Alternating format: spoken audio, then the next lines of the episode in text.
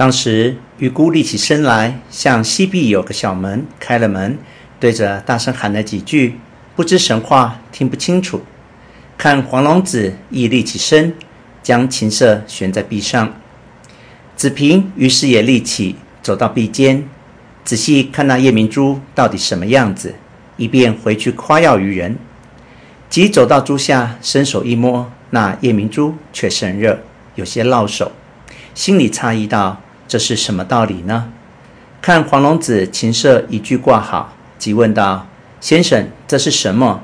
笑答道：“丽龙之珠，你不认得吗？”问：“丽珠怎样会热呢？”答：“这是火龙吐的珠，自然热的。”子平说：“火龙珠哪得如此一样大的一对呢？”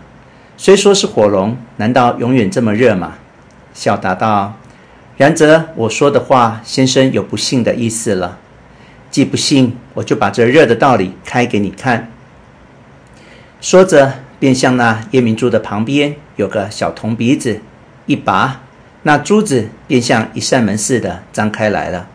原来是个珠壳，里面是很深的油池，当中用棉花线。卷的个灯芯，外面用千层纸做的个灯筒，上面有个小烟囱，从壁子上去，上头有许多的黑烟，同洋灯的道理一样，却不及洋灯精致，所以不免有黑烟上去。看过也就笑了。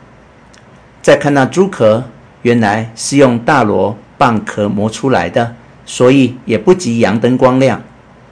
子平道：与其如此。何不买个洋灯，岂不省事呢？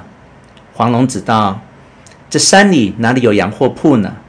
这油就是前山出的，与你们点的洋油是一样物件，只是我们不会制造，所以总嫌它浊，光也不足，所以把它嵌在壁子里头。”说过，便将珠壳关好，依旧是两个夜明珠。子平又问：“这地毯是什么做的呢？”答。俗名叫做衰草，因为可以做衰衣用，故名。将这衰草半枯时，采来晾干，劈成细丝或麻织成的，这就是鱼姑的手工。山地多潮湿，所以先用鱼母铺了，再加上这衰毯，人就不受病了。这壁上也是鱼母粉或者红色胶泥涂的，既遇潮湿，又避寒气，却比你们所用的石灰好得多呢。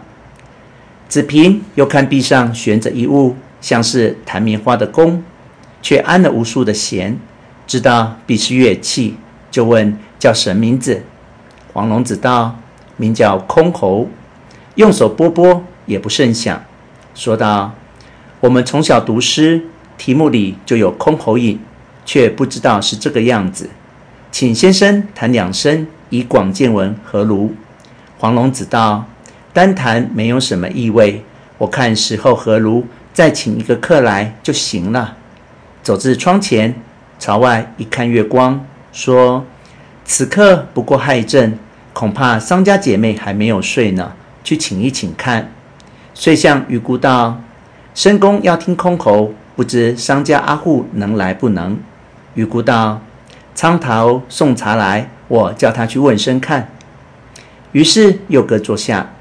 苍头捧了一个小红泥炉子外，一个水瓶子，一个小茶壶，几个小茶杯，安置在矮脚机上。